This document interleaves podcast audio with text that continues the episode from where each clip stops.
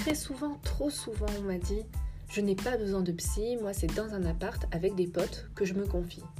Alors très souvent, trop souvent, je réponds que c'est très bien, tant que cela vous permet de retrouver, stabiliser, garder votre équilibre.